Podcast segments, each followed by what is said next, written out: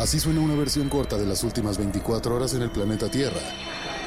La conversación del mundo, aquí, en el Brief, con arroba el Che Arturo.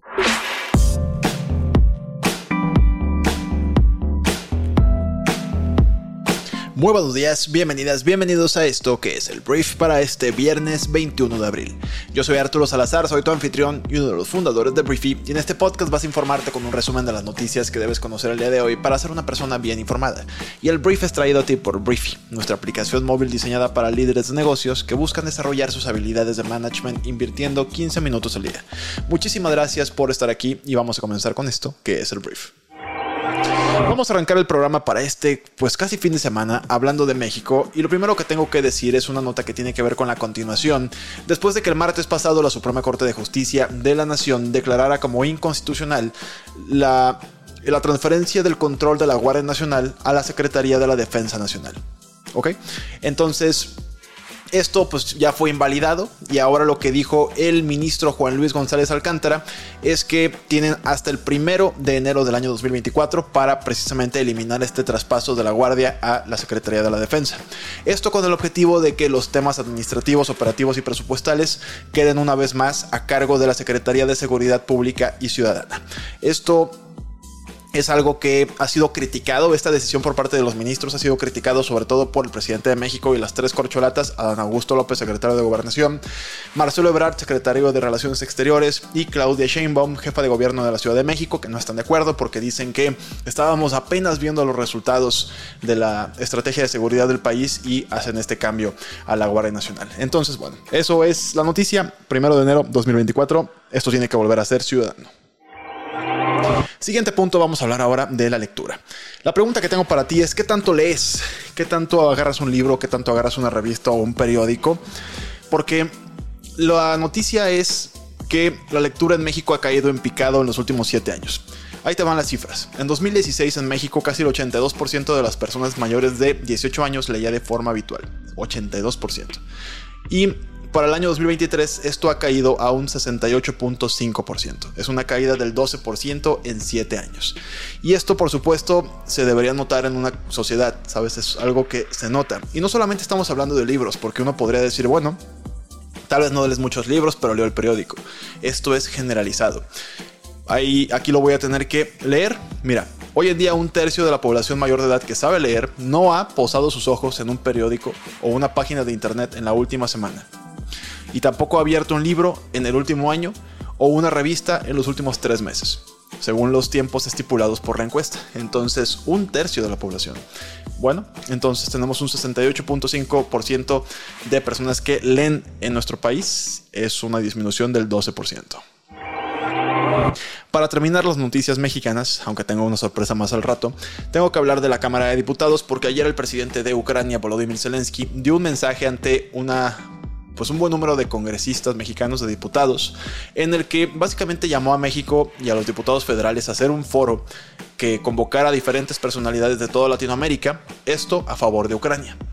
Es la primera vez que el presidente de Ucrania tiene la oportunidad de hablar ante diputados mexicanos desde que empezó el conflicto entre Rusia y el país ucraniano. Porque ya había sido un poquito tabú el tema, porque hay diferentes legisladores, sobre todo allegados a Morena o de Morena, que pues no han condenado en sí lo que está sucediendo en Ucrania. No, no ha sido como tan tajante la condena de una invasión por parte de Rusia al país ucraniano. Rusia incluso, o sea, tan tibio ha sido el gobierno de México al respecto, que incluso Rusia ha dicho que pues somos muy listos y somos muy como neutros, ¿sabes? En este tema, cuando la mayor parte de los países del mundo pues están pues con mucha fuerza en contra. Entonces Zelensky dio un mensaje en el que pues los mexicanos deberíamos entender lo que es perder la vida de personas inocentes, obviamente haciendo una referencia al narcotráfico y la guerra que nosotros también tenemos aquí y la guerra que ellos están teniendo allá. Y bueno, pidió más solidaridad con el pueblo ucraniano y pidió este foro, este, este simposio de personalidades de todo LATAM organizado por México para hablar a favor de Ucrania. Entonces fue lo que dijo el presidente de Ucrania y ya. Vamos al siguiente punto. Vamos a hablar ahora precisamente del mismo presidente de Ucrania, Volodymyr Zelensky, pero que el día de ayer recibió la visita sorpresa, que cuando digo sorpresa es sorpresa para los medios y para las autoridades de todo el mundo, pero obviamente no era una sorpresa para Zelensky. No es como que sorpresa, ya llegué. El presidente de Ucrania ayer se reunió con el presidente de la OTAN que se llama Jens Stoltenberg. La OTAN es esta alianza militar encabezada por Estados Unidos que básicamente es un club de países que se defienden entre sí si hay un ataque a uno de ellos. Hace poquito Finlandia se logró unir a la OTAN, lo cual pues es una victoria para la organización y una derrota para Rusia porque también está muy cerca de sus fronteras y lo que busca Rusia precisamente es que la OTAN no se siga fortaleciendo. Entonces, se ha hablado mucho de si Ucrania tiene un lugar o no en la OTAN porque esto significaría que si lo ataca otro país, la OTAN debería defender a Ucrania. Obviamente esto significaría una escalada porque ya involucraría otros países en contra de Rusia y Rusia pues por ahí tiene también a China y a Norcorea y a Irán de su lado, entonces se podría armar un poquito más feo todo este conflicto. Lo llamativo de esta visita sorpresa de Jens Stoltenberg es que él dijo que el lugar legítimo de Ucrania estaba dentro de la alianza y que su aplicación porque Ucrania obviamente ya dijo, ya tocó la puerta y dijo, oigan, déjenme entrar aquí porque necesito ayuda. Su aplicación sería discutida en una cumbre en julio. Anteriormente como que simplemente no lo habían dejado entrar, incluso el presidente de Ucrania en algún momento se dijo abandonado por la OTAN y que él sabía que jamás iban a poder eh, ingresar por todo este tema y la escalada que conllevaría. El punto es que, bueno, este hombre, director, secretario general de la OTAN, deja la puerta abierta a que esto pueda suceder, lo cual pues incomoda a Rusia y nos pone pues un poquito preocupados a todo el mundo. Entonces, este equilibrio entre no, no, no querer que Ucrania se desaparezca, pues, invadido por, Rusia, pero al mismo tiempo tampoco queremos un conflicto armado a nivel mundial, ¿sabes? Entonces, bueno, en julio veremos en esta cumbre qué se decide en torno a Ucrania y la OTAN.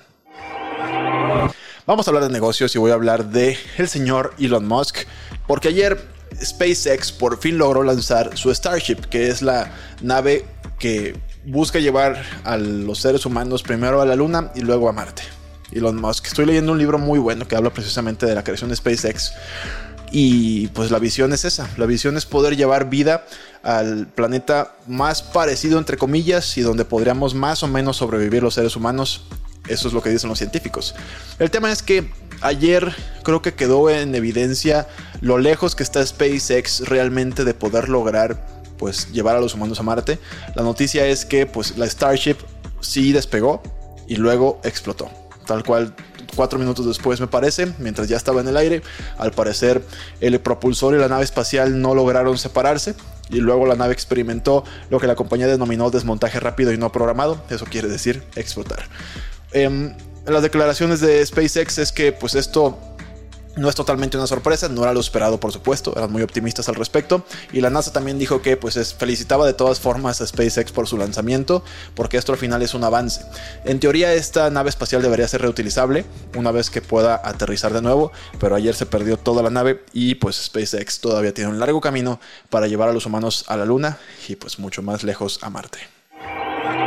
Vamos a hablar de Twitter porque el día de ayer la compañía, también propiedad de Elon Musk, es increíble las veces que se habla de este hombre en medios por la cantidad de empresas eh, relevantes que tiene en el mundo. Twitter ayer por fin empezó ya a eliminar las palomitas azules a las cuentas que no pagan una suscripción. Si usas la plataforma y bueno, si usas cualquier red social, ya te habrás dado cuenta de que las personas tienen, las personas famosas o las personas verificadas tienen una palomita azul junto a su perfil, lo cual significa que son reales. Y bueno, en Twitter no era la excepción, había 300.000 usuarios que tenían esta palomita azul, pero Elon Musk ya había dicho que los que no pagaran la suscripción de Twitter Blue se les iba a eliminar esta palomita. No importa quién fueras, no importa que fueras Madonna o LeBron James, te iban a quitar la palomita azul. Y ayer ya lo cumplieron. Ayer ya solamente las personas que pagan por tener esta palomita van a conservarla. Hay muchas personalidades que han dicho, güey, no voy a pagar 15 dólares por tenerla. Gente como LeBron James, de hecho, han dicho que, güey, yo no voy a pagar esa madre. Pero hay otras personas que sí la van a pagar. Porque no solamente tienes la palomita, también te permite hacer tweets más largos y otras funcionalidades que, bueno, hay gente que le parecen bastante atractivas. Entonces, el costo si te interesa tener la palomita azul es de 8 dólares al mes y para las empresas es de 1000 dólares mensuales. Entonces, para las empresas sí está bastante caro. Bueno, organizaciones dice aquí. No sé si se refiere a como ya empresas muy, muy grandes. Por ejemplo, Briefy sí tiene la palomita azul eh, pagada, pero, pero no sé si me van a cobrar 1000 dólares después. Espero que no, neta. Vamos a hablar de El Sol de México, porque Luis Miguel, este cantante, que había anunciado que iba a hacer una gira desde el 19 de abril que también es su cumpleaños. Él dijo, voy a hacer una gira nueva en México, algo que no había pasado desde antes del COVID y la gente pues perdió la cabeza, la gente que es fanática de Luis Miguel generalmente lo es muy fanática de Luis Miguel, entonces la gente perdió la cabeza y se quedaron con la expectativa de, oigan, ¿y cuándo van a ser los conciertos? ¿Dónde y a qué hora? Bueno, pues ya tenemos, ayer publicó Luis Miguel las fechas de los conciertos junto con sus ubicaciones y no los voy a leer cada una de ellas. Si estás aquí en el podcast en YouTube puedes verlas por ti mismo. Pero la gira va a empezar en Sudamérica, en Argentina, después va a Chile, después se pasa hasta Estados Unidos, en diferentes fechas también va a estar en Estados Unidos. Y voy a mencionar un poco más las mexicanas. El 15 de noviembre llega a Monterrey, después va a Ciudad de México en tres fechas del 21 al 24 de noviembre pasa por Querétaro, Querétaro, perdón, Aguascalientes, San Luis Potosí, León, Puebla, Oaxaca, Veracruz, Morelia y Guadalajara. Ahí termina el 17 de diciembre la gira. Esta información, por supuesto, nada más tienes que googlear concierto o fechas del concierto Luis Miguel y te van a salir. Pero la gente, imagínate cómo va a estar la reventa de este rollo. No me quiero ni imaginar, pero la reventa va a ser una barbaridad. Entonces, si tú ya tienes boletos, no sé si ya salieron a la venta, pero Luis Miguel se viene con una con 44 fechas, con 44 fechas de concierto a rellenar el cochinito y me da mucho gusto que siga cantando porque la verdad es un gran artista.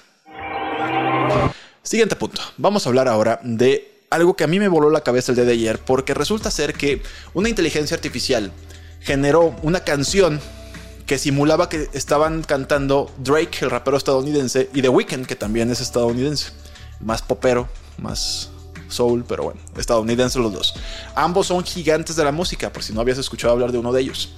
El punto es que esta canción llegó a los servicios de streaming, llegó a Spotify, llegó a Apple Music, llegó a Deezer, llegó a Tidal.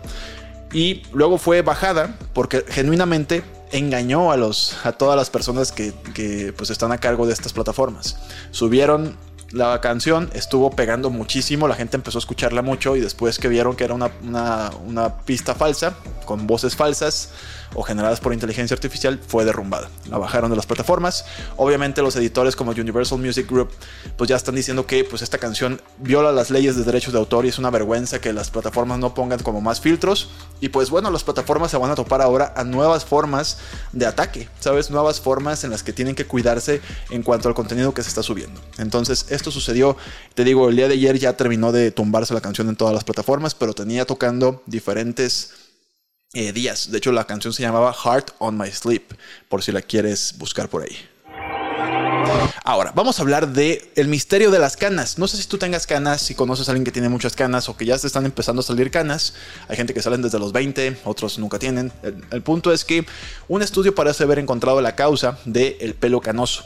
Según este estudio, al parecer tenemos células productoras de pigmentos en nuestro cuero cabelludo, en, en nuestra cabeza, que pierden la capacidad de madurar. Yo me lo imagino como fruta que al principio es de un color y luego se pone negra, ¿sabes? En este, bueno, o del color del que tenga hasta el pelo. Entonces, al parecer, el desarrollo detenido afecta a las células inmaduras, que de lo contrario se habrían convertido en algo llamado melanocitos, que es lo que le da el color natural a tu pelo. Entonces, al parecer es eso, que lo que tenemos o sea, lo que le da el color ya no madura, se queda en blanco y es por eso que tu pelo se mantiene blanco. Porque ya no cambia al color que tú tenías y al parecer esto es un tema 100% eh, relacionado con la edad y pues la genética también juega un papel importantísimo. ¿Por qué es bueno que sepamos esto? Porque tal vez cuando ya encontramos eh, cuál es la causa, podemos tal vez empezar a trabajar en una cura o en una forma de solucionarlo. Veremos qué ocurre, pero pues ya está ahí, en teoría, ahí está la causa. Ahora, antes de irme quiero hablarte de el artículo que subimos el día de hoy a Briefy, que se llama Cómo preocuparte sabiamente por la inteligencia artificial. Hoy en día hay muchos empresarios y empresarias que yo he escuchado que dicen, güey, no sé si esto nos va a arruinar, no sé si esto nos va a transformar, hay mucha incertidumbre. Entonces, este artículo puede, o más bien em, va a quitarte por completo las dudas que tú puedas llegar a tener porque está bien preocuparse, pero hay que saber hasta dónde, ¿sabes? Entonces te da todos los elementos que necesitas para saber qué es lo que está ocurriendo en todo el mundo, las regulaciones que se proponen hacer en diferentes partes para controlar a la inteligencia artificial. Todo eso lo puedes conocer en 5 minutos en un artículo que puedes leer o escuchar en nuestra plataforma. Entonces disponible en Briefy para todos nuestros suscriptores.